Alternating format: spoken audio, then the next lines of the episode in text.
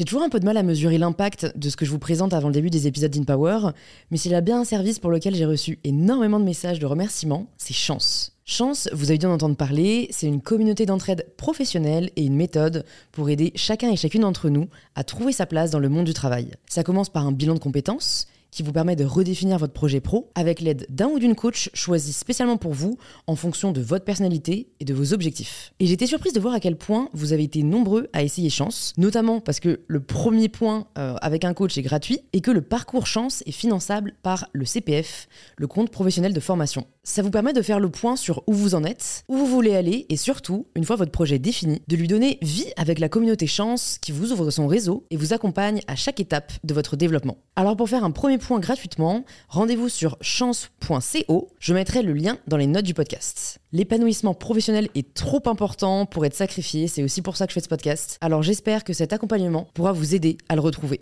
Bonne écoute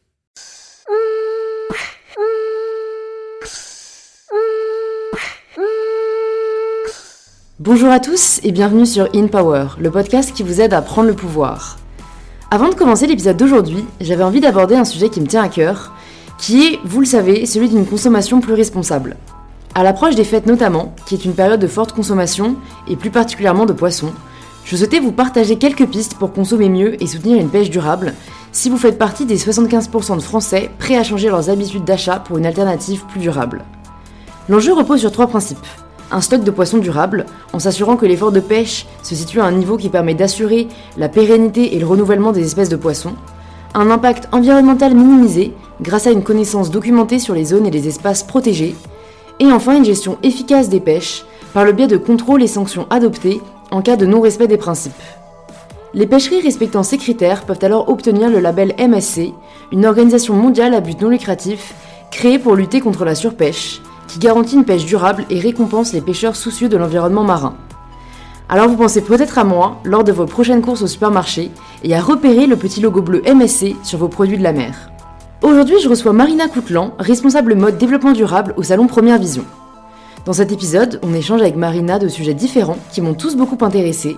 On parle aussi bien de culture et tradition à travers le monde que de la relation entre le corps et l'esprit et la nécessité d'en prendre soin, ou encore de l'importance de saisir les opportunités qui se présentent au cours de notre carrière et de faire les choix qui nous ressemblent le plus.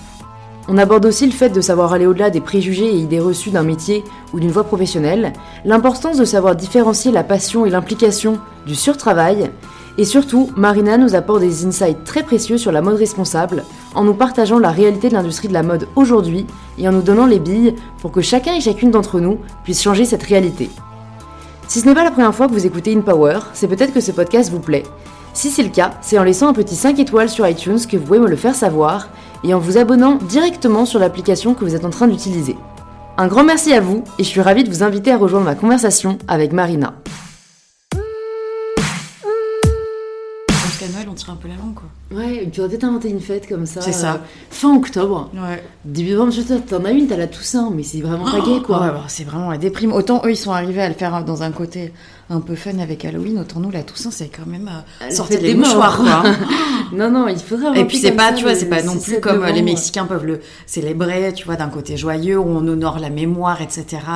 Les beaux souvenirs, nous, il y a toujours un côté, euh, il est mort donc d'être tu vois. euh, Ouais, c'est toujours lourd, quoi. Il y a toujours le Ouais. côté pathos, un peu, un, un truc un peu Ouais. français, quoi. Toujours un peu lourd, un peu trop ancré. euh. Ouais, c'est vrai que je trouve ça hyper intéressant. Et, euh, alors, pour te prévenir, j'ai lancé le podcast parce que je trouve ça toujours sympa au final de lancer sur, sur des sujets. Euh, moi, j'ai vraiment découvert la culture du rapport aux ancêtres, euh, comme tu disais, mexicains. Avec le film Coco. Mais oui, je n'ai mais- aucune honte à le dire. Le Non, truc non, est sorti cette année, joli comme dernière. Je suis allée le voir, mais bah, c'est là où la force des Disney, tu vois, c'est d'arriver à conquérir tout public. Et en fait, ils ont vraiment réussi à mettre à l'honneur les traditions mexicaines Ouais, et la le sujet de la religion, enfin, mémoire. euh. J'ai trouvé ça euh, vachement beau, Ouais. quoi.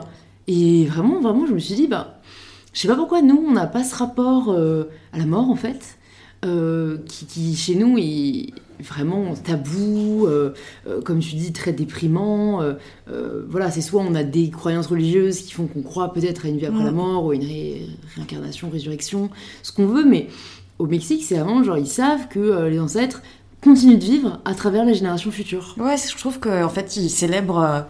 Enfin, quelque part, c'est euh, l'âme qui est immortelle et ils sont toujours en connexion avec l'âme des gens et c'est ça qui est beau. Et ce qu'on ce qu'on n'a pas chez nous, une fois que le corps n'est plus là, on a l'impression que en fait la personne n'a plus existé alors que c'est Mm. pas vrai. Et Mm. que c'est beau d'honorer une mémoire de dans une façon euh, joyeuse et et voilà et d'être dans l'attachement. euh, Le positif de, Ouais, ça, du souvenir. C'est ça, le euh, positif du souvenir, la force de des valeurs que la personne t'a transmises, son énergie, ce qui est quelque part, enfin c'est, enfin voilà, tes ancêtres ils vivent en toi, enfin c'est Ouais. un morceau de toi. On Ouais. parle beaucoup hein, de mémoire transgénérationnelle, de, de choses comme ça, et c'est très important. Ça, ça a du sens. Je me demande dans quelle mesure une tradition peut euh, naître ou à quel point on peut changer une culture. Enfin, comment dire, sachant que je sais pas de quand date cette euh, culture mexicaine, euh, sûrement quelques siècles. Ouais. Tu vois, est-ce qu'on peut se dire, il n'est pas trop tard Ouais, pour instaurer une nouvelle Ouais, ça, une tradition nouvelle tradition. Et je trouve ça assez fascinant. Et d'un côté, j'ai l'impression que, que non. Enfin, je veux dire, euh, ou alors il faudrait créer un mouvement, une nouvelle religion. Et malheureusement, aujourd'hui, c'est un peu mal interprété. Ouais, c'est euh, compliqué le sujet des religions. c'est un peu. De toute façon, c'est les trucs qui se lancent. J'ai l'impression que c'est des sectes. Mais euh, c'est intéressant parce que, ouais, en fait, les traditions, tu dis d'un côté, si on n'a jamais de nouvelles qui se créent, ben on est condamné à un conservatisme euh, qu'il faut parfois peut-être remettre en question. Ouais, et qu'il faut venir un peu, secouer, quoi. siècles, Des siècles en arrière. Ouais, mais bon, d'un côté, je suis attachée à certaines traditions. Enfin, j'aime bien le côté, tu vois, Noël, c'est quand même euh, Oui, bien sûr. traditionnel. On le Mais- réinvente un peu. Mais en même temps, il y a, il y a un côté festif avec ça, qui est, c'est vrai. qui est agréable. Moi, je pense que c'est ça, c'est le côté plombé. Enfin, moi, je me rappelle de, de ma grand-mère. Enfin, à chaque fois, la Toussaint, c'était très lourd. Il fallait aller, euh, aller rendre hommage à nos familles, au cimetière, tout ça. Mais il y avait toujours un côté très, très lourd. Hmm.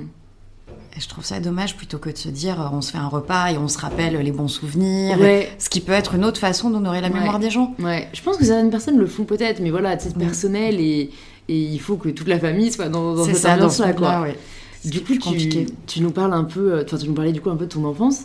Euh, qu'est-ce que qu'est-ce que t'en as retiré et quel type d'enfant t'étais? Parce que je trouve ça toujours intéressant euh, de parler un peu de l'enfance des, des gens parce que déjà parfois ils te rappellent des trucs qu'ils se souvenaient pas et que je trouve qu'au final c'est souvent là où on trouve qui on est parce qu'en fait c'est nous avant euh, toute influence de la société, toute comparaison, toute avant l'adolescence on peut se poser beaucoup de questions. Moi, j'ai toujours été une enfant très curieuse. Euh, j'avais pour le, j'étais pour le plus grand bonheur de mes parents, je pense, une assez bonne élève aussi parce que j'avais un, un père qui me mettait bien la pression et, euh, et une maman euh, ultra euh, bisounours de l'autre côté. Mais j'ai toujours été hyper curieuse et là où j'ai eu énormément de chance, c'est que mes parents m'ont laissé toujours faire ce que je souhaitais à partir du moment où je le faisais à fond. Et ça, pour moi, c'est hyper important. Il n'y avait pas de métier tabou. On m'a jamais demandé de faire, tu vois, des études d'avocat ou je sais pas quoi.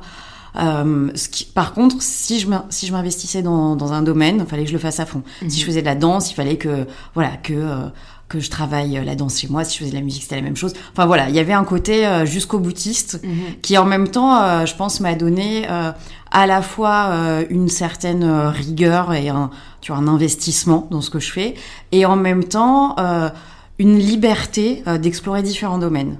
Et ça, je, je pense que j'ai eu énormément de chance là-dessus. Mhm. Parce que je vois autour de moi, il y a beaucoup de gens qui sont lancés dans leurs études parce que euh, tu dois faire ça, parce que euh, il faut avoir un métier stable, etc. Euh, voilà, moi j'ai eu, j'ai eu mon bac avec mention, j'aurais pu faire plein de choses. euh, et au final, c'est moi qui me suis plutôt fermé des portes au début, parce que je me suis dit, euh, je suis bonne en anglais, j'aime bien l'histoire de l'art, j'adorais euh, tout ce qui était l'univers de la mode, mais il y avait un côté superficiel. Mhm. Et j'avais peur de cette éti- étiquette-là, donc j'y suis pas allée. Donc j'ai commencé par faire un double Doug anglais histoire de l'art. Mhm. Euh, et puis pour me rendre compte que non, j'avais vraiment trop envie d'aller vers les métiers créatifs. Et, et voilà, et quand, quand j'y suis allée, quand je me suis dit, ben j'y vais, on m'a pas dit, euh, non, ne le fais pas. Mhm. Moi j'avais eu des profs qui m'avaient dit, ne fais pas, euh, parce que je m'étais posé la question de faire des études d'art appliqué. Moi j'ai des profs qui m'ont dit, euh, texto, euh, les euh, classes d'art appliqué, c'est des classes poubelles. Je trouve ça mais terrible de dire ça à Ah ouais. à des Ah étudiants, ouais, ouais. c'est terrible. Donc je l'ai pas fait en me disant euh, non, je veux pas me fermer de porte. Et puis en fait, euh, après, je me suis rendu compte que non, il fallait vers, euh, aller vers ce qu'on aime et voilà. Et en même temps, c'est là où mon éducation m'a aidé, c'est je vais aller vers ce que j'aime, mais en même temps, je vais le faire à fond. Ouais. Donc c'est vrai que d'un coup, on est passé de, euh, j'étais, moi j'étais partie euh, pour me dire je vais être conférencière dans un musée euh, parce que voilà, ça va lier euh, mon amour des langues à euh, à voilà à mon amour de l'art et puis euh, d'un coup je me suis dit bah non moi je suis fascinée par les petites mains j'étais fascinée par le costume parce que j'ai fait pas mal de danse et euh, voilà moi j'étais j'étais fascinée par ces univers là Et je me suis dit, ben, je vais faire ça, Mhm. euh, je vais y aller, je vais y aller à fond. Et donc, j'ai fait euh, des études de stylisme. Et puis après, euh, j'ai voilà, j'ai aussi fait confiance à la vie, à me dire, il n'y a pas de chemin, il n'y a pas de chemin tracé. C'est un peu quelque chose qui, qui guide mon existence, je pense. C'est aussi euh, savoir euh, saisir les opportunités. euh, quand il y a des jolies rencontres et qu'il y a quelque chose qui te titille, c'est y aller vraiment. Ouais. Et, et donc voilà, donc je me suis mis à faire du stylisme. Après, j'ai commencé à travailler en bureau de tendance. Du coup, tu, tu disais que tu faisais de la danse et que c'est quelque chose que tu aimais beaucoup. Oui. Et ça, tu l'as jamais considéré par contre comme une carrière potentielle? Non, pas du tout. Je crois que c'était ma, c'était ma bulle à côté. Euh, ouais, je je l'ai jamais exploré. Il y a eu un moment où je me suis posé la question de l'art-thérapie. Euh, parce que, en fait, je crois que j'ai, toujours eu un, un besoin, ou en tout cas euh, une envie de, du sens au-delà de, de mon propre plaisir ou de mon propre épanouissement. Mhm. Euh, voilà, j'ai- j'aime bien cette idée-là que, que les choses puissent servir au plus grand nombre. Et je trouvais qu'il y avait quelque chose de très beau dans l'art-thérapie. Après, c'est quelque chose qui se développe assez peu en France. Euh, C'est marrant que t'en parles parce que ce matin, je devais aller à un atelier d'art-thérapie. c'est vrai. Pour la première fois de ma vie euh, avec euh, des personnes atteintes de schizophrénisme. parce que demain, c'est la journée de la santé mentale. Et, et en fait, au final, j'ai eu le retour de la personne qui m'avait contacté pour me faire venir et que j'en parle sur mes réseaux. Ils ont reçu apparemment trop de monde dernièrement et ça les a un peu perturbés. Donc euh, ma session a été annulée, mais euh, j'ai découvert ça. Je ne connaissais pas non plus, donc t'as raison, ça, existe, donc d'un côté c'est bien, mais c'est pas encore très répandu C'est pas très développé en France, alors que c'est. Mm. euh, Enfin, voilà, enfin, à travers les différentes pratiques artistiques, on peut avoir un vrai, un vrai soulagement. C'est d'autres façons d'exprimer son être. Enfin, voilà, c'est c'est une, une autre partie de soi qui s'ouvre. Et je pense Mm. que pour différentes pathologies, ça aide énormément. Ça aide aussi beaucoup à décharger des énergies. Et c'est hyper important. Tu t'en es rendu compte tôt de ça? Parce que c'est quand même une réflexion, euh, je trouve assez poussée, déjà se rendre compte euh, de l'impact des émotions sur euh, notre corps, sur notre santé mentale, comment l'extérioriser. Je sais que c'est quelque chose dont j'avais pas du tout conscience quand j'étais enfant. Je pensais que tout était contrôlable, tu vois. Alors, à la fois, moi j'ai quand même pourtant fait des pratiques qui sont beaucoup dans le contrôle, hein, j'ai fait beaucoup de danse classique. Et en même temps, il y, a, euh, il y a une forme de, euh, de lâcher son corps selon les disciplines que tu fais. Tu apprends à lâcher tes énergies. Ouais. Quand tu apprends à faire du hip-hop, il faut lâcher les choses. Euh, là où dans le classique, t'es dans le contrôle. Je pense qu'en fait, euh, moi, le soulagement que je ressentais par rapport à la pratique, c'est là où j'ai identifié que, euh, que ça faisait du bien. Après, ça, je pense que moi, c'était la danse, mais pour d'autres, ça, ça peut être euh, Ouais. le, le running ou enfin voilà, plein de pratiques diverses et variées. Mm. Mais euh, oui, je pense que je me suis rendu compte assez tôt que, euh, que voilà qu'une pratique physique aidait vraiment à, à sortir les énergies. Et, euh, et comme beaucoup de Parisiennes, maintenant, je fais du yoga. Et c'est vrai que je suis avec des profs qui sont beaucoup là-dessus. Mm. Sur de toute façon, euh, toute la pratique des asanas, elle t'amène vers la méditation parce qu'en fait, c'est en faisant travailler le corps que tu vas relâcher certains points et qu'après tu vas pouvoir arriver avec ton esprit à être plus focus Mm. sur euh, certaines réflexions ou au contraire, bien évidemment, sur du lâcher prise. Et en fait, euh, et en fait, c'est ça. Et on est souvent dans dans des moments et particulièrement en France où on glorifie. euh, voilà, l'activité cérébrale et bien évidemment que c'est important, mais en même temps, euh, je pense que tout le, tout le message du corps et toute l'énergie qu'on a dans le corps, elle est, elle est aussi primordiale. Ouais, c'est vrai que on n'apprend pas à l'écouter. Enfin, c'est c'est aussi, j'ai l'impression que j'ai dit ça euh, assez souvent, mais quelque chose qu'on devrait instaurer à l'école. Euh, c'est très bien l'EPS, mais on apprend juste euh, du coup à se dépenser, ce qui est déjà pas mal, et comme tu dis, ça relâche les énergies. Mais on n'apprend pas le rôle que le corps peut avoir, le, que le corps peut avoir, la connexion que ça a avec l'esprit. Euh, Enfin, je veux dire, c'est des choses qui t'aident tellement à être heureux.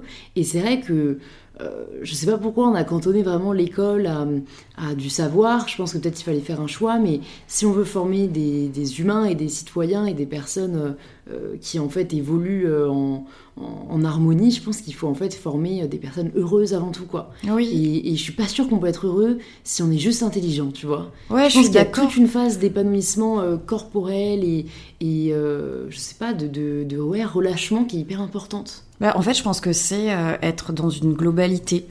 On a un esprit et on a un corps. Ouais. Au même titre que, euh, enfin voilà, moi dans les problématiques que je peux aborder dans le cadre de mon travail, il y a une industrie et il y a une planète. Ouais. Enfin, il y a un moment, on peut pas travailler en silo et se dire que, voilà, on n'est que sur un canal. Enfin, tout a une incidence. Euh, et voilà, donc c'est important de prendre les choses dans leur globalité. Et, euh, Et on a tendance à trop. Enfin, on a eu tendance à les dissocier. oui, vrai, je euh, pense. Alors peut-être ouais. parce qu'il y a certaines périodes où aussi pour euh, certains types de croissance, il était nécessaire d'être sur le développement euh, que d'un seul silo, mais en même temps, euh, voilà, après ça, Ça ça, ça, ça rend à la fois, à un certain moment, ça permet une accélération, mais après ça enferme. Et, et voilà, moi je suis, Ouais. moi je suis jamais pour les extrêmes quels qu'ils soient, Mm. et sur une espèce de, de quête. De de l'équilibre. quête de l'équilibre, même si en même temps c'est en se rendant compte qu'on est un peu tout le temps à marcher sur un fil et à chercher à Ouais. trouver la balance. Et c'est Mm. comme ça, en étant constamment, je trouve, en, en recherche de balance, qu'elle se crée naturellement. Ouais, c'est vrai. Et de pas. euh, Je pense que c'est aussi en, en se mettant trop la pression qu'on l'atteint pas. Euh, Exactement. moi, c'est à partir du moment où j'ai abandonné d'essayer de l'avoir qu'au final, j'ai trouvé un certain équilibre et qui me correspond, parce que je pense qu'il est individuel et qu'il y a des priorités à certains moments et que. euh, équilibre veut pas dire 50-50. Et ça, j'ai mis longtemps à le réaliser. ouais, tout à fait. Équilibre, ça peut être 70-30. Mais parce que toi, le 70-30, ça marche. Ouais, c'est Et, ton équilibre. et voilà, c'est euh, ça aussi qui, qui rassure et qui fait enlever de la pression. Euh, et il y a un autre sujet euh, que je voulais aborder euh, dans, dans ce que tu as dit juste avant. Euh, donc, tu as dit que tu étais très intéressée par les langues et l'histoire de l'art, mais aussi par la mode, et que bah, c'est en faisant euh, l'histoire de l'art et, et- et les langues que tu t'es rendu compte que tu voulais vraiment découvrir l'univers de la mode. Est-ce que les deux autres univers t'ont pas manqué après? Parce que on parle parfois euh, et assez souvent au final des personnes qui ne savent pas ce qu'elles veulent faire, mais on parle pas forcément des personnes qui ont plusieurs centres d'intérêt et qui voient pas lequel euh, forcément dans lequel ils veulent aller parce que ça veut dire, enfin choisir c'est renoncer quoi. Oui, tout à fait. Et on peut avoir un peu un fear of missing out des autres. Alors, je l'ai pas ressenti. Alors, au début, j'ai eu euh, quand je suis allée, euh, quand je me suis inscrite dans mes dans mes études de stylisme, je me suis dit j'ai perdu du temps par rapport aux autres. Mm. Mais pourquoi j'ai pas commencé plus tôt alors que voilà, moi j'avais juste deux ans d'écart avec euh, la plupart des nanas avec qui j'étais en cours, mais je me disais oh là là, moi j'ai perdu deux ans, espèce de truc de course au temps tout le temps. Mm. Et en fait, ben dès que j'ai commencé ma vie pro, je me suis rendu compte que pas du tout. Euh, déjà parce que quand tu travailles dans l'univers de la mode, tu baignes dans des milieux quand même assez artistiques, que particulièrement quand tu bosses pour des bureaux de tendance, tu es tout le temps en train de rechercher des influences et donc tout ce que tu as appris en histoire de l'art, c'est jamais perdu. Au contraire, ça, ça t'aide à avoir des clés pour décrypter ces univers-là. Ouais. Donc ça, enfin quelque part, l'histoire de l'art, c'était évident que c'était un super acquis. Et l'anglais, au début, je me suis dit bon bah ok, ouais, je sais bien parler anglais, c'est sympa quand je pars à l'étranger. Maintenant, so what? Sauf que ben quand tu te retrouves euh, à euh, voilà à évoluer dans ton poste, euh, ben tu te retrouves à travailler avec des équipes à l'international et forcément. euh, voilà, donc euh, aujourd'hui, l'anglais, je l'utilise dans mon quotidien, ça me Mhm. sert dans ma vie pro, et donc c'est un super acquis. Là où il y a eu un moment où je me suis dit, oui, enfin, je parle un peu mieux anglais que les autres, mais bon, au début, je me suis dit, euh, c'est pas un vrai atout, et après, euh, bien évidemment que ça a été un méga atout, et que parfois, ça a peut-être été la petite carte qui m'a permis de sortir Mm. un petit peu du lot. Mhm. Et euh, donc non, en fait, je pense que tout ce que tu apprends, ça te sert toujours et que peut-être qu'il y a des moments où, j'en sais rien, hein, moi, je, en fait, je pense que la vie est jamais totalement tracée et fort heureusement, peut-être que, j'en sais rien, dans 20 ans, je vais avoir envie de changer, de me dire, bah oui, à un moment, je voulais, je voulais être conférencière dans les musées, ben, peut-être que je vais faire ça. euh, Mm. Tu fermes pas de porte. Ouais, je me fais. En fait, ça, ça a vraiment été ce qui s'est passé dans ma vie professionnelle. Je suis arrivée en, en bureau de tendance. À la base, je voulais faire plutôt du prêt-à-porter. Et puis, en fait, euh, j'ai tra- j'étais en stage avec les filles de la lingerie. Ça s'est très bien passé avec elles. J'avais une patte très féminine. Il y a eu un besoin de renfort dans cette équipe. Donc, euh, voilà, ils m'ont proposé un poste. Ça s'est fait comme ça. Euh, en fait, j'ai j'ai toujours suivi euh, ce qui me paraissait être adapté à moi. Et après, voilà, je, je fais toujours l'effort. Et après, euh, c'est peut-être euh, une petite faculté que j'ai. Je, je sais relativement facilement m'adapter aussi parce que voilà, je suis très curieuse et que si Mhm. je débarque dans un univers, je vais essayer de comprendre euh, quels sont les codes, voilà, quelles sont quelles sont les attentes des gens, qu'est-ce que je pourrais apporter, comment moi ma personnalité, euh, voilà, euh, mon caractère peut amener quelque chose à cette équipe-là. Et donc voilà, en fait, je me ferme pas de porte, j'essaye juste régulièrement de me dire, ok, est-ce que là, tu es en phase avec tes envies, Mm. avec tes convictions? Et voilà, et parfois, ça m'a ça m'a fait... euh, ça m'a fait faire des choix, Mm. mais que j'ai jamais regretté parce qu'une fois de plus, quand j'ai fait des choix qui parfois ont pu surprendre certaines personnes, je me suis toujours dit non, mais en fait là, je crois à ça, j'y crois à fond. C'est une partie de moi, comme tu le disais, voilà, bah, c'était des parties de moi qui s'exprimaient à un certain moment. Et voilà, il y a des moments où j'ai choisi que cette partie de moi, elle allait vraiment s'exprimer et j'allais vraiment lui donner euh, la parole. Ouais, ouais, je vois. c'est ça qui est clé. Mais en fait, ce que, hum, ce que j'avais en tête quand je te disais pour l'histoire de l'art et les langues, c'est pas trop si t'allais les réutiliser, mais si ça te manquait pas. En fait, parce que tu vois, si t'étais passionné d'histoire de l'art et qu'en fait t'es parti vers la mode parce que t'aimais aussi la mode, parfois on se rend compte que ah, ça nous manque et qu'on aurait aimé euh, continuer à travailler dans cet univers. Et je trouve que parfois on peut avoir euh, cette, cette difficulté à se mettre dans un seul secteur parce qu'on a l'impression que ça nous enferme des autres. Mais en fait, comme tu l'as dit, si t'es quelqu'un de curieux et t'arrives à, à voir dans tous les cas l'art dans toutes ses formes et là où il est, t'as dû le retrouver en fait par la suite. C'est que je le retrouve ou voilà, ben, je vais passer du temps à faire des expos le week-end. Enfin, pour moi, c'est c'est jamais perdu. Euh, j'adore euh, la langue anglaise. Je suis toujours dès que j'arrive à Londres, moi, je suis dès que j'entends un accent anglais, je suis, je suis tout émoustillée. Je sais pas, j'adore le son de l'accent anglais. Il est beau l'accent anglais. Euh, mais mais voilà, c'est voilà, j'ai l'occasion de travailler. Avec des équipes à l'international au quotidien et donc voilà mon amour de cette langue mm. bah, je la retrouve régulièrement donc non je me sens pas je me sens pas frustrée de ça j'ai pas l'impression d'avoir perdu des choses en tout cas ouais ouais je vois et tu disais du coup que tu as eu à faire des choix euh, qui n'ont pas forcément été acceptés par tout le monde. Ça, c'est aussi une vraie question. Euh, et en fait, même je trouve que la, la tournure de la phrase nous montre que on n'exclut jamais les autres de nos choix, quand au final, je pense que c'est ce qui serait le plus sain. Parce que sinon, c'est qu'on fait un choix pour les autres et que ça nous rendra très certainement euh, pas heureux. tu parlais de quoi quand tu disais ça? Est-ce que c'était par rapport à des personnes qui t'imaginaient faire autre chose ou est-ce que c'était par rapport pro-perso euh, voilà, c'était quoi en fait les dilemmes que tu as eu à affronter? Alors, c'était pas des dilemmes énormes, mais c'est vrai que quand j'ai commencé à bosser, donc j'étais en bureau de tendance, et puis au bout d'un moment, euh, voilà, j'avais un peu envie d'autre chose, euh, aussi par rapport à certaines valeurs où j'étais inscrite dans une industrie qui produisait toujours plus, où je trouvais que parfois le rapport aux vêtements, on l'utilisait, on le jetait, enfin je trouvais qu'il n'y avait pas trop de sens. Moi j'ai toujours énormément euh, aimé les bijoux. Et puis je trouvais que dans, dans le bijou il y avait un affect plus fort. Euh, il y a quelque chose de, de l'ordre de la transmission. Euh, je trouve que on, enfin souvent quand, quand on est une femme on a des bijoux qui nous sont très précieux qu'on voudrait perdre pour rien au monde qui racontent un héritage qui ont une histoire qui ont une valeur. J'aimais énormément ça. Et voilà ça se passait très bien en bureau de tendance. J'étais avec une équipe géniale. Enfin voilà je m'épanouissais. Et il y a un moment où je me suis dit non mais en fait Aujourd'hui, moi, le vêtement fait plus sens.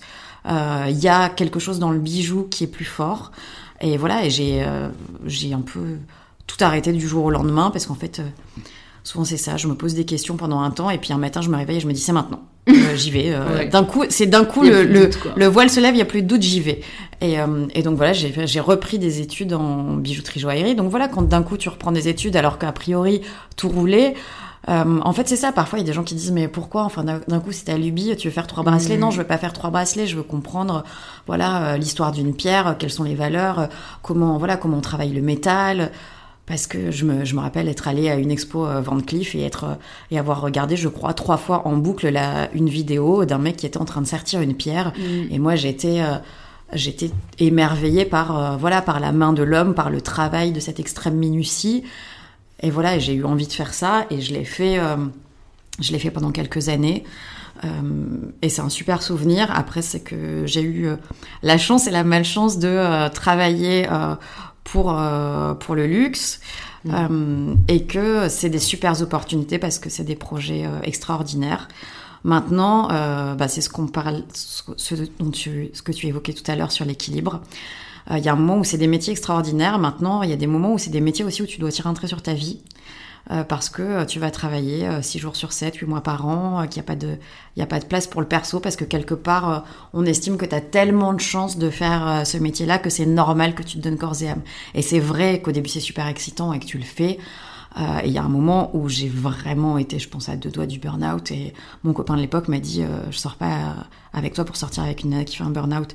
Et, euh, et ça a été très juste.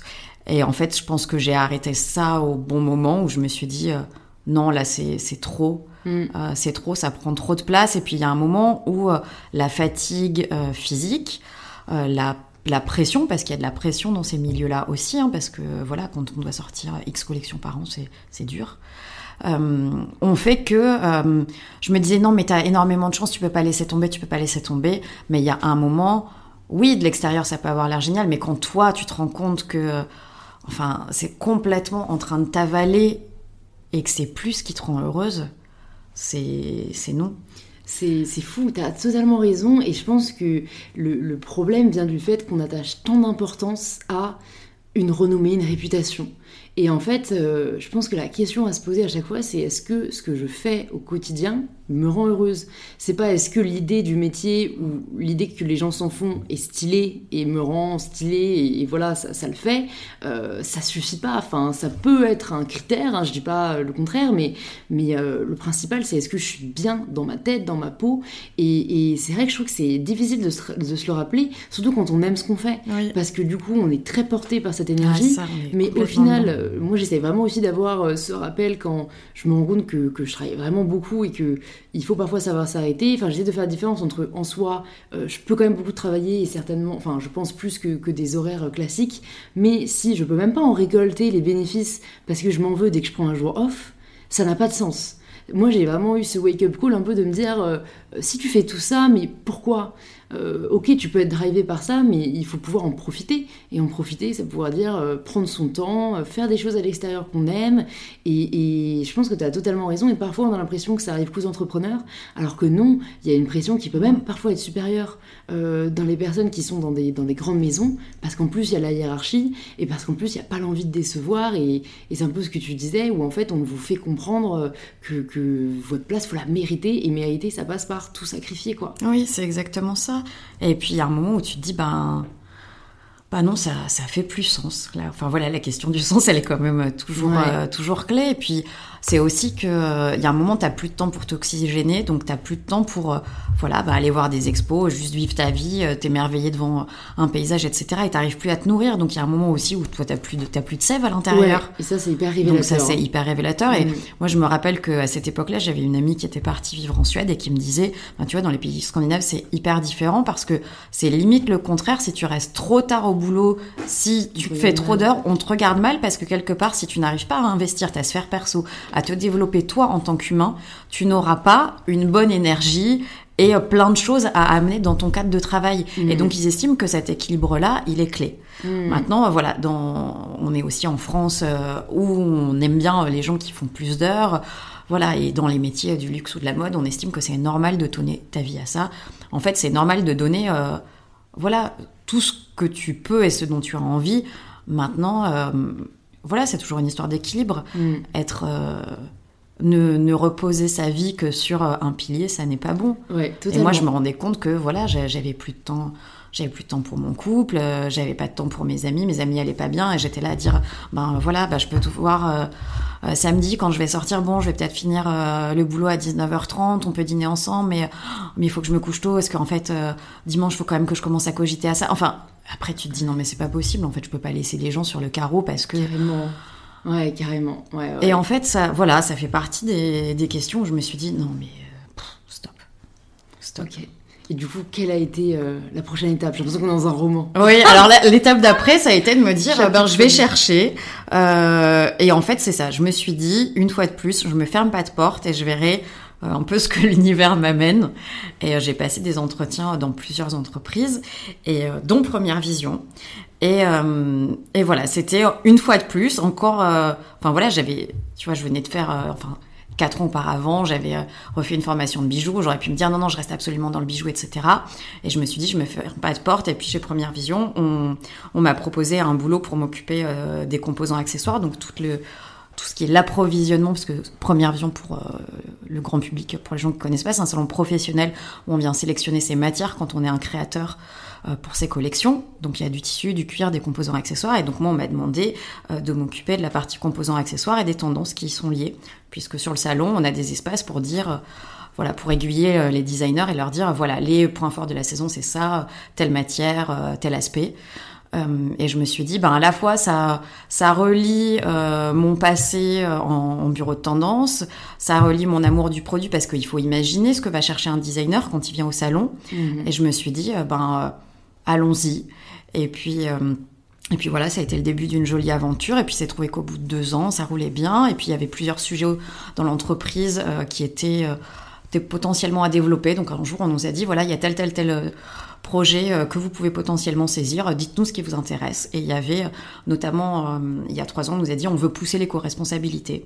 Est-ce qu'il y a quelqu'un qui, qui serait partant? Et puis moi, ça, enfin voilà, c'est toujours fait partie de mes valeurs. C'est justement ce qui a ce qui a fait, je pense aussi au début que j'ai pu retarder mes études de stylisme, c'était ce manque de sens. C'est ça qui avait fait que j'avais voulu aller vers le bijou parce que j'étais attachée à cette idée d'héritage et de valeur. Et, euh, et, voilà, et donc moi je suis allée voir euh, ma directrice mode et je lui ai dit par moi l'éco-responsabilité, oui. Enfin pour moi c'est une évidence que de toute façon euh, il se passe déjà des choses. Il y avait déjà des marques qui avaient un petit succès mais qui, est quand même, qui étaient quand même une niche. Et moi je me suis dit bah oui c'est les, les, les valeurs qui sont les miennes et c'est ceux que j'ai envie de pousser parce que j'espère bien que cette industrie elle va vraiment s'inscrire dans dans, ces valeurs-là euh, pour demain. Mhm. Et, euh, et puis voilà, donc on a, on a monté une équipe un petit peu plus costaud que celle qui existait euh, à date en 2016. Et puis voilà, on a poussé le projet et puis on, on a eu la chance, le bonheur que, que voilà que l'industrie se réveille. aussi parce qu'elle n'a pas eu le choix. Mhm. et voilà, et donc là, moi je l'ai vu hein, sur ces trois dernières années, mais le changement qui est, qui est énorme. Mm. Et voilà, et ça fait plaisir de, de voir que ça y est, on est euh, la transition, elle est vraiment euh, enclenchée. Moi, j'estime que depuis quelques mois, on a vraiment atteint un point de bascule et que ce changement, il est, euh, il est irrémédiable dans cette industrie. Et donc voilà, je, je, suis, je suis heureuse de voilà d'avoir levé la main il y a trois ans et de dire ah oui moi ça ça je vais y aller parce que voilà parce qu'aujourd'hui ça, ça ça m'anime énormément. J'allais te demander justement parce que bah, nous c'est comme ça qu'on s'est rencontrés et donc euh, euh, bah, je savais que tu avais euh, ces valeurs communes aux miennes. Quand est-ce que toi, tu as eu cet éveil? Alors tu disais que ça, faisait toujours, ça avait toujours fait partie de toi. Et est-ce que, enfin, c'était plus au niveau euh, du sens, mais alors moi vraiment ma question porte sur même euh, la préservation de l'environnement. Euh, est-ce que, ben en fait non, tu as toujours eu conscience de ça, ou est-ce que à un moment tu t'es documenté, tu t'es renseigné, enfin quel a été un peu ton chemin? Parce que j'ai envie de plus en plus avec ces podcasts d'éveiller les personnes qui n'ont peut-être pas la chance d'avoir un entourage qui les éveille sur la question. Alors c'est une conscience qui a toujours été là. Je me rappelle qu'au début de de, marques comme euh, Veja Misericordia, enfin voilà, je me disais, bah, c'est des gens qui ont tout compris parce qu'on ne peut pas juste faire des vêtements et, euh, et, ne pas se soucier des conditions dans lesquelles ils sont faits, avec quels matériaux ils sont faits. Euh, ça, me, ça, me paraissait évident, même si quand ces marques-là ont commencé, c'était voilà, c'était mais tellement tellement niche parce que personne ne se posait cette question-là. aussi parce qu'on était en pleine explosion de la fast fashion, donc bah c'était c'était un peu des ovnis. Euh, donc voilà, il y avait cette question, cette conscience qui avait toujours été là. Et puis après, je pense que c'est aussi euh, au travers euh, de voyages où je me rappelle être partie au Sri Lanka. Il y a une espèce de grand rocher dans une ville qui s'appelle Sigiriya. Et quand on est en haut du rocher, je me rappelle que j'ai eu l'impression que c'était le début de l'humanité parce que quand je regardais autour de moi, il y avait du vert et j'avais jamais vu ça en fait de ma vie. Et je me je me suis dit mais en fait l'humain a, tout colonisé partout. Alors bien évidemment qu'il faut qu'on se développe. Maintenant, il y a un moment où, euh, voilà, ce qu'on dit souvent, euh, toutes les créatures qui sont sur Terre, elles s'adaptent à leur environnement. La seule créature qui a adapté l'environnement à son être, c'est l'humain. Et, euh, et, voilà, et je trouve ça dingue. Et après, voilà, d'autres voyages où je me suis rendu compte de, voilà, de la, de la rareté de l'eau. Je me rappelle être allé en Tanzanie et euh, être en Airbnb chez une nana qui nous disait euh, bah, les douches le soir c'est deux minutes parce qu'en fait on est hyper rationné et en fait tu te rends compte de la, de la préciosité euh, d'éléments qui toi en tant qu'Européen, en tant que Français te sont acquis. Euh, voilà, on a connu, c'était un super voyage, ça, fait partie des voyages qui m'ont marqué parce que voilà, on a connu des coupures de courant parce que pourtant on n'était pas spécialement dans une petite ville quand on a vécu ça, mais voilà, les infrastructures n'étaient pas là. Et en même temps, et voilà, je me suis rendu compte que moi, tout ce qui était un acquis pour moi, euh, ça ne l'était pas et mmh. que euh, qu'il y avait des, des, terres qui avaient besoin d'être développées et qu'il y avait des terres qui avaient besoin d'être préservées. Et, et donc voilà, et après, bien évidemment que voilà, comme tout un chacun, j'ai été euh, euh, ébranlée par, euh, par le drame du Rana Plaza, voilà, parce que j'estime que, que, voilà, que, toute vie a une valeur, que, que tout élément a une valeur et qu'il y a un moment, c'est tellement égoïste de se dire que moi, pour mon petit confort personnel, j'en ai rien à faire de ce qui se passe à l'autre bout de la planète. Mmh. C'est C'est un peu facile Ouais, je trouve ça beau parce que, comme tu dis, c'est égoïste en fait de se soucier de son propre confort. Et pourtant, je pense que c'est malheureusement humain, si je puis dire. Ah oui, mais c'est sûr. En fait, je mesure parce que je pense que c'est humain, en tout cas, dans nos sociétés. Je pense que l'altruisme et, le collectif l'étaient plus euh, dans, des, dans des civilisations passées. Et je pense que c'est avant tout ça, l'humain, euh, on est fait pour, pour évoluer et se reproduire. Donc au final, c'est quand même qu'on doit se soucier d'autrui. Mais je pense que nos sociétés nous ont vraiment poussé à être très individualistes et à se soucier de soi. Et je suis personnellement admirative euh, des personnes qui sont engagées pour l'environnement, parce que pour moi, ils font preuve d'un altruisme assez incroyable.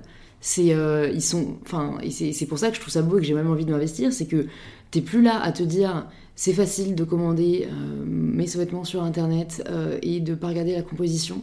Euh, c'est facile d'acheter voilà ce qu'il y a à côté de chez moi et, de et parce que c'est pas cher et, et, parce que voilà encore une fois c'est la facilité.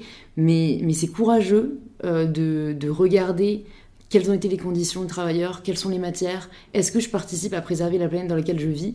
Et j'admire ce courage parce que il n'est pas, il pas évident en fait. Et euh, je pense qu'il y a une, toute une génération qui se mobilise pour la planète.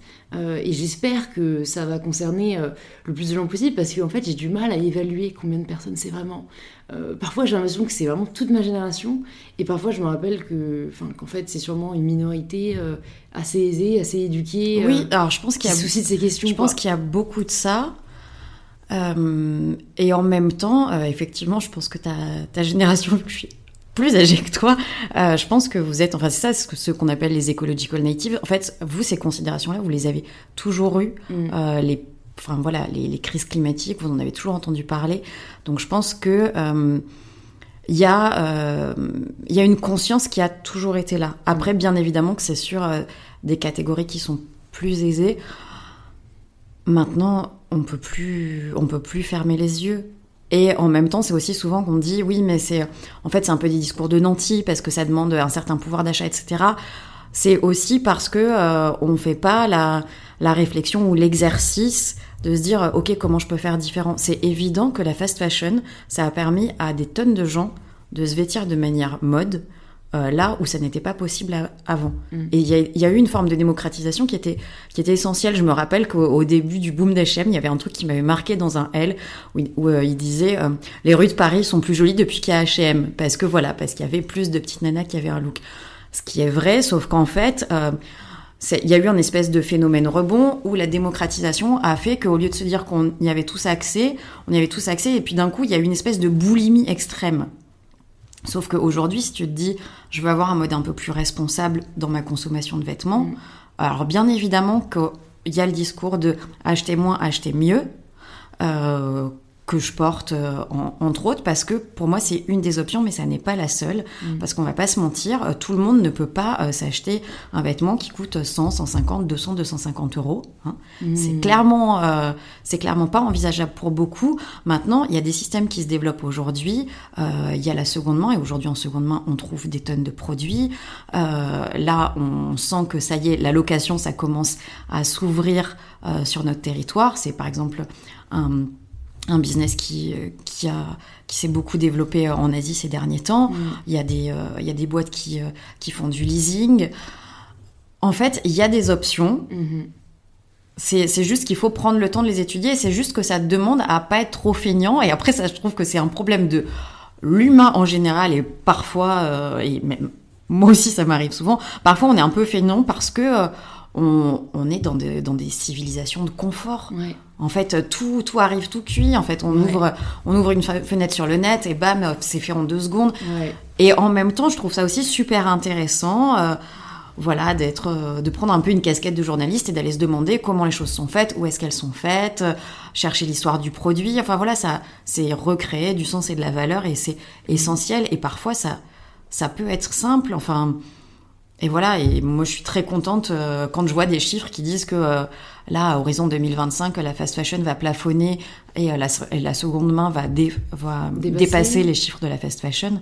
Parce que voilà, on est dans un changement systémique de l'industrie qui est en train de se faire. Je pense que là, on a connu les 20 dernières années qui ont été l'explosion de la fast fashion. Mm. Je pense que là, du fait de l'urgence climatique et de euh, l'ouverture d'esprit qui se fait à ces nouveaux business models, là, il y a, y a, des changements qui sont en route. Et je pense que... Enfin voilà, de toute façon, on ne reviendra pas en arrière. Et de toute façon, même ces marques-là, elles l'identifient. Tu vois, des gens comme Urban Outfitters qui se mettent à faire de la location, ils se rendent bien compte que il y a un moment, leur système, euh, voilà, ils ont atteint le plafond de verre et c'est ouais. c'est pas viable. Ça va plus être viable ouais. très longtemps. Hein. En même temps, bon, je dis ça et j'ai vu encore des chiffres de progression de fast fashion passer dans, dans, des, dans des journaux pro cette, cette semaine. Mais euh, je pense que du fait de la, de la conscience des plus jeunes générations, d'autres envies de consommer, euh, parce que voilà, aujourd'hui, c'est se dire, euh, oui, avant je voulais changer de look, ben j'allais euh, acheter un vêtement qui coûtait rien en fast fashion. Aujourd'hui, ben peut-être que tu vas ouvrir Vinted ou tu vas aller, voilà, dans un vintage shop pour chercher des pièces. Mmh. Et c'est une autre façon de changer ton look. Ouais, exactement. C'est pas forcément ouais. acheter et jeter. C'est juste, ouais. ben après, toi, tu vas peut-être revendre. Voilà, ça permet d'allonger la durée de vie du produit, qui est une des questions clés euh, dans le marché aujourd'hui. Ouais. Donc voilà, des, des, options, il y en a, il y en a plein. Euh, les marques doivent aussi euh, revoir, enfin voilà, toutes ces les scandales qu'on a pu voir sur les sur les stocks des marques qui étaient brûlées. Alors certes, en France, ça bientôt, on n'aura plus le choix que de ne pas le faire. Les marques ne pourront plus le faire. Mm. Mais voilà, c'est se dire, aujourd'hui, il y a plein de nouveaux logiciels pour prévoir au mieux ces ces quantités quand on fait des développements de collection. C'est aussi travailler davantage sur de la précommande. Enfin, il mm. y a plein d'options. Et, et, moi, c'est ce qui m'enthousiasme aujourd'hui, c'est que je suis en train de voir une industrie qui est en train de changer de visage. Ouais, c'est vrai. Ou en tout cas, c'est ce qu'on met en avant, et tant mieux. Enfin, pareil, du coup, j'ai l'impression que c'est peut-être un microcosme, mais j'entends vraiment plus parler de marques qui euh, proposent des, nouvelles matières, des produits plus durables, euh, qui se soucient plus de l'environnement que de leur profit. Euh, et je trouve ça hyper rafraîchissant et j'espère, euh, comme tu dis, que c'est là pour durer. Comment, du coup, est-ce est que tu, t'es, euh, j'imagine que de par ton métier, dans tous les cas, tu t'es documenté, est-ce qu'il y a des ressources qui t'ont aidé euh, juste à, à, mieux comprendre, en fait, ce qu'était aujourd'hui euh, la situation de la planète? Parce que je pense que beaucoup d'auditeurs et d'auditrices sont à la recherche de ces ressources. On parlait du podcast Présage, euh, qui, je pense, est un bon, un bon moyen ouais, de se renseigner. Est-ce que tu as aussi, je sais pas, des livres, des documentaires, euh, ou même, je sais pas, des vidéos qui t'ont aidé à un peu te, te documenter et t'éduquer là-dessus? Bah, Je pense que moi, le, la première grosse claque, ça a été euh, Une vérité qui dérange d'Al Gore, il y a, donc, je sais pas, le premier, c'était il y a plus de dix ans. Mm. The True Cost, comme beaucoup de gens, ça a été... Mm. C'est voilà, c'est justement ce qui a fait, parce que bien évidemment que qui a une conscience, mais quand tu vois ces images-là, je pense que ça marque beaucoup et ça incite à, à s'engager. Et après, euh, ça a été en fait dès que j'entendais un nom, euh, en fait c'est la curiosité. Euh, malheureusement, j'ai pas d'outils clés. Dès, dès, que j'entendais quelqu'un qui me paraissait intéressant sur le sujet, j'allais j'allais fouiller sur sur le net. je me renseignais un maximum, mm -hmm. assister à des conférences, beaucoup. En fait, c'est sûr que oui, ça ça demande, euh, ça demande de la curiosité, euh, mmh. des ouais, mouvements ou des gens qui sont porteurs, bien évidemment, comme Cyril Dion, euh, sont, des, sont des très beaux modèles. Euh, donc voilà, en fait, je, je pense que c'est ça, c'est mmh. être curieux. Et ma question, c'était pas me dire que uniquement qu'est-ce qui se passe dans l'univers de la mode, c'était aussi comprendre comment on, comment on approche les questions d'écologie, comment on approche les questions sociales dans d'autres univers que le mien. Et, euh, et c'est ça qui aide beaucoup et qui permet de, de comprendre aussi certaines choses. Je me rappelle avoir assisté à une conférence où il y a eu quelque chose qui a été un vrai déclic, où je pense qu'aujourd'hui, et ça va recouper avec ce qu'on s'est dit avant, euh, il y a une, une, prise de conscience et euh, une mise en action euh, des, voilà, des problématiques sur l'écologie, parce qu'on est passé à un moment ce, qui, ce que le conférencier appelait l'égologie. Mmh. En fait, c'est vrai que quand les drames se passent très loin de chez toi, quelque part, c'est pas sous ton nez, tu t'en soucies pas. Euh, quand euh, les catastrophes climatiques, tu commences à les ressentir au quotidien, quand tu commences à entendre euh, parler de perturbateurs endocriniens euh, sur des traitements sur des tissus, que les microplastiques, on les ingère au quotidien, etc. Il y a un moment où quand, on, quand tu sens que toi, potentiellement, ça peut te toucher, ouais. d'un coup, ça fait que t'es beaucoup plus éveillé à tout ce qui se passe partout. Mm -hmm. Et donc peut-être que oui, c'est ça. Enfin, je, je veux pas dire que j'ai toujours une conscience parfaite et que j'ai été la parfaite consommatrice, etc. non, je le suis toujours pas autant que je le souhaiterais. maintenant, oui, peut-être qu'il y a eu des moments où je me suis rendu compte parce que voilà, ce que j'évoquais par des voyages, où je me suis rendu compte à un moment où j'ai vu la, la raréfaction de certains éléments, je me suis dit, mais ça, ça pourrait me toucher. Et à partir du moment où ça me touche, je me rends compte que en fait, bah, ça n'est pas juste mon petit problème à moi, c'est un problème qui est global et qui a un moment où, euh, pour que ça ait un poids, il faut qu'on agisse tous ensemble. Mm. Euh, il y, y, a un éditorialiste, je crois que c'est au New York Times, euh, qui avait écrit un article qui était super intéressant, où en fait il dit qu'à partir du moment où 10% euh, des pionniers dans un secteur s'engagent dans un nouveau mode de consommation, après on arrive à une bascule qui fait qu'on va arriver à une nouvelle norme de société et que là on va vraiment avoir une accélération du changement parce qu'on est plus sur des voilà sur des actes isolés mm. mais sur une vraie dynamique d'ensemble. Et c'est là où c'est clé. Et, euh, et à la fois c'est en même temps prêcher et agir euh, mais beaucoup, beaucoup agir. Parce que, euh, enfin voilà, je suis ravie aujourd'hui d'en parler avec toi, mais ce qui est vraiment, ce qui est vraiment clé, c'est d'agir parce que, enfin voilà, moi je, suis, je suis contente qu'on ait signé le Fashion Pact euh, au niveau de la France avec des acteurs internationaux, etc.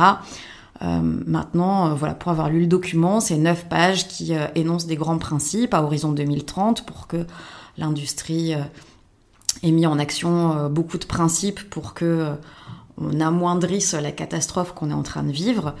Euh, maintenant, il faut euh, des, au-delà de l'horizon 2030, là, il faut un programme d'action très concret. Et pour mm. demain, là, on n'a plus le choix que d'agir et d'agir maintenant. Alors, peut-être que c'est une question de, peut-être que c'est un microcosme et que c'est des élites, mais en même temps, euh, moi, pour avoir des amis qui gravitent pas du tout, mais du tout dans mon univers, la prise de conscience, elle est partout et les et les modes de consommation, ils, changent à tous les niveaux. Ouais, je pense que les politiques ont très peur du concret. Parce qu'ils savent que s'ils posent des, des, objectifs concrets avec une date limite, euh, il y aura des personnes derrière pour dire vous n'avez pas fait ça. Donc c'est les spécialistes pour être dans le flou et dans l'horizon. Euh, et, et c'est malheureux, mais comme tu dis, j'espère que j'espère qu'ils vont agir tout de même. Et je pense que on est dans une société où on peut plus attendre de changements dans tous les cas de la société civile que de la part des, politiques. Et c'est pas plus mal parce qu'au moins euh, on a réalisé qu'on pouvait agir à notre échelle. Euh, et, du coup moi j'aimerais quand même profiter bah, du fait que tu sois là et que tu sois quand même assez experte sur ces questions euh, notamment ben, de par là ce que tu fais à première vision sur la question des matières. Parce que comme tu dis il faut agir mais pour agir il faut savoir et le savoir n'est pas forcément euh, à la portée de tous et toutes comme on l'aimerait. Euh, moi, la première, et j'aimerais bien du coup que tu nous dises, tu vois, sur les matières euh, qu'on utilise aujourd'hui de manière assez traditionnelle dans la mode, ou en tout cas ce qu'on pensait pas forcément nocif. Enfin, tu vois, moi je sais que le coton, j'ai toujours été rassurée par le coton, en mode c'est doux, c'est. Enfin voilà, et, je tombe des nues quand en fait on me dit que je crois que ça met mille ans à se dégrader. Euh, enfin voilà, est-ce que tu peux nous parler un peu comme ça des matières les plus fréquentes euh, Mais moi, je les connais pas toutes, mais je pense euh, au coton, au polyester et peut-être à l'élastane. Tu vois, après, si toi aussi, tu en connais forcément plus que moi, dont tu veux nous parler parce que je pense que ça peut être un réflexe que toutes les personnes qui nous écoutent peuvent mettre en place. Faut juste regarder une étiquette et voir la composition, quoi. Bien sûr. Euh, alors déjà, une super ressource dans les bons médias à suivre, euh, il y a The Good Goods euh, en ligne qui fait un très beau travail sur l'éco-responsabilité, qui régulièrement fait des petites fiches sur les matières qui sont, je trouve, très accessibles pour le grand public et donc qui sont très bien. Donc n'hésitez pas à, aller creuser ce, ce média, ce média qui est très intéressant. Euh, ensuite, alors oui, c'est vrai qu'on a tout le temps euh, cette idée, et les marques le communiquent encore beaucoup aujourd'hui, de euh, les matières naturelles. Alors pour certaines, euh, oui, elles sont super, le lin, le chanvre notamment, parce qu'on a, on a besoin, enfin voilà, on a besoin de très peu d'apport d'eau. Euh, on est sur des vraiment des, des fibres, des fibres très intéressantes en termes d'écologie. Après elles ont la contrainte qu'on ne fait pas tout ce qu'on veut euh, à date avec du lin et du chanvre. Le mm. chanvre, ça reste quand même assez sec, donc il faut le mélanger avec d'autres fibres pour que ça soit plus doux. Euh, mais oui, l'erreur la plus communément euh, faite, c'est que le coton n'est pas le coton n'est pas le matériau idéal du tout. le problème du coton, c'est déjà une consommation d'eau qui est énormissime et une consommation de pesticides qui est de l'ordre de 20% des pesticides qui sont utilisés au monde. Donc, euh, il y a déjà une première alternative qui est euh, bien évidemment intéressante, qui est le coton bio. Parce qu'en fait, quand on va être sur du coton bio, euh, déjà, on est sur un principe de rotation des cultures, donc on va moins épuiser les sols. Bien évidemment, on n'utilise pas de pesticides vu qu'on est sur une agriculture biologique. Et c'est aussi que vu que les sols sont moins épuisés, toute l'eau que le coton bio va recevoir est beaucoup plus vite assimilée. Donc on est sur une utilisation d'eau qui est bien moindre. Après, euh, oui, euh, le polyester, euh, c'est une catastrophe. c'est une, une, catastrophe écologique. Ben, c'est déjà, en fait, le polyester, c'est du pétrole à la base. C'est une fibre qu'on obtient comme ça. Mmh. ben, L'industrie la plus la plus polluante au monde, c'est la pétrochimie. Donc ça veut dire que la mode nourrit l'industrie la plus polluante au monde. Donc bon, on aimerait assez bien s'en passer. Euh, et le problème avec le polyester et avec tous les matériaux synthétiques, comme le polyamide, qui est un matériau qu'on utilise beaucoup pour la lingerie ou pour les vêtements de sport, c'est que euh, quand on les lave, ça euh, ça va générer des microparticules. Et puis ces microparticules, elles vont être elles vont être avalées euh, potentiellement par les poissons. Et puis un jour, tu vas manger du poisson. Et puis donc un jour, tu vas manger, quelque part, c'est parfois des raccourcis que je fais pour expliquer à mes amis. en fait, un jour, tu vas manger un bout de ton vêtement. Mmh. Euh, et, voilà, donc c'est ça dont il faut avoir conscience. Donc, euh, donc voilà, on travaille aujourd'hui sur des nouvelles matières. On, on développe aujourd'hui des nouveaux synthétiques qui sont à base de ressources renouvelables. On mmh. arrive à obtenir par exemple des polyamides avec euh, du ricin, qui est une plante qui pousse assez spontanément, qui n'a pas besoin euh, de beaucoup d'eau, euh, donc qui est une ressource très intéressante.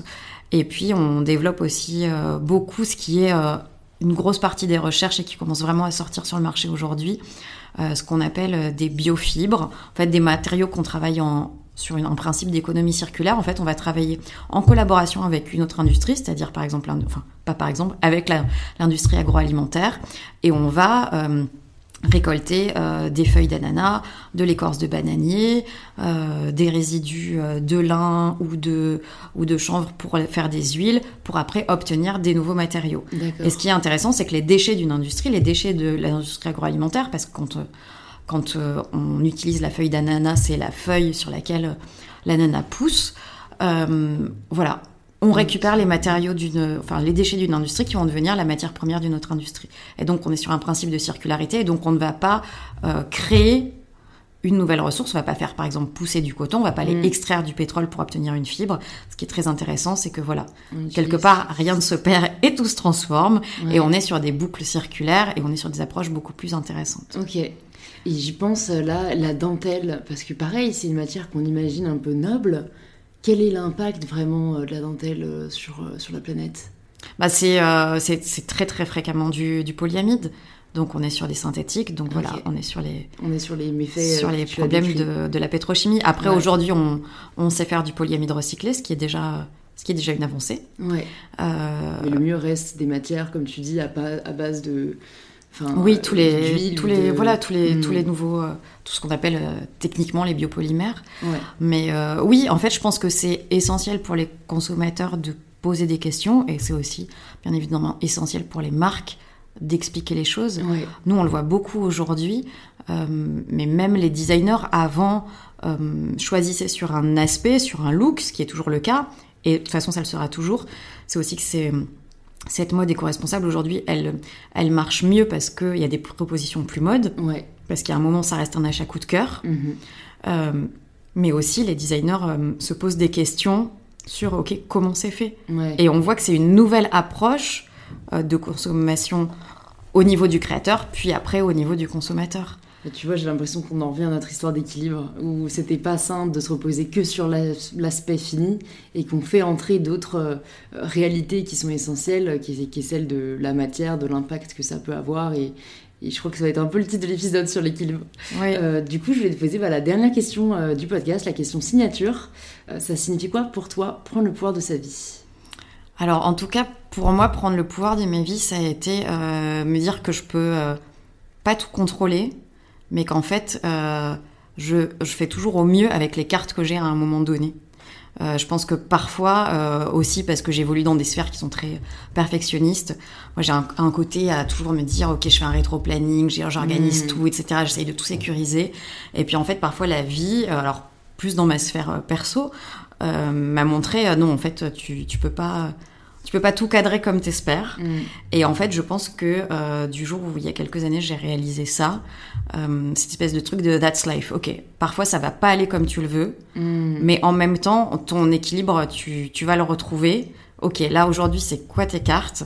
Comment je retrouve euh, le, le confort dans l'inconfort d'une situation? Mm. Et en fait, c'est ça qui me donne le pouvoir de me dire, ok, en fait, il y a jamais de fatalité. C'est juste qu'il y a des moments qui sont plus évidents que d'autres. Mm. C'est juste, voilà, arriver à trouver l'équilibre sur le, sur le fil et me dire qu'il y aura, en fait, il y aura jamais un moment où tout ira bien, où tout sera tracé, où je ferai le taf parfait, où j'aurai la vie parfaite. Ça sera toujours, en fait, je serai toujours sur un fil et je crois qu'à partir du moment où je me suis dit, en fait, euh, j'ai j'ai le pouvoir quand, euh, quand je suis une funambule et que j'ai pas de problème avec ça. Et que je me dis, ok, je sais que je sais que je peux composer avec le bon et avec le mauvais. Trop cool. Ah, ça me parle beaucoup ce que tu dis et je pense que c'est vrai que c'est le plus difficile. euh, savoir accepter que ça se passe pas toujours comme on ça. veut et, et pas se laisser abattre pour autant, quoi. Ouais. Trop cool. Ben, merci beaucoup Marina d'être venue sur Ah, le Power, ça m'a fait trop plaisir. Euh, si des personnes veulent en savoir plus sur toi ou sur ce que tu fais, où est-ce qu'on les redirige? Euh, alors pour en savoir plus sur les matériaux, ben sur le chez Première Vision. Euh, et puis sinon, moi je serais euh, ravie de- d'ouvrir des discussions avec vous sur mon sur mon LinkedIn. Ok. Voilà. Donc je mettrai ça dans les notes du podcast Voilà. si jamais vous voulez la retrouver. Merci Marina, à Merci. très vite. Bravo, vous êtes arrivé jusqu'au bout de cet épisode d'InPower. Ça me fait vraiment plaisir et c'est peut-être que l'épisode vous a plu.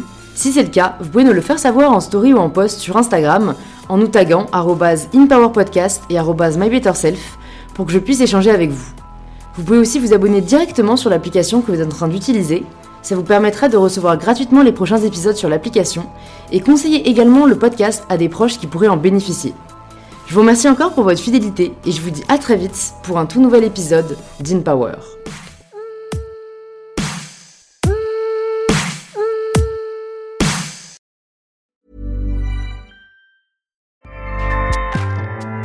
ACAST powers the world's best podcasts. Here's a show that we recommend.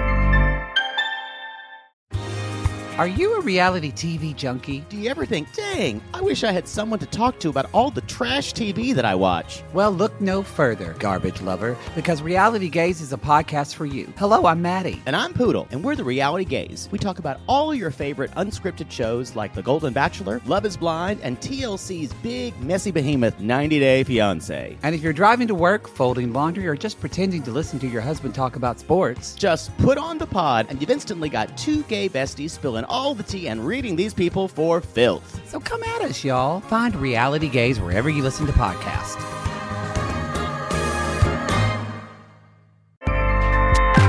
ACAST helps creators launch, grow, and monetize their podcasts everywhere. ACAST.com.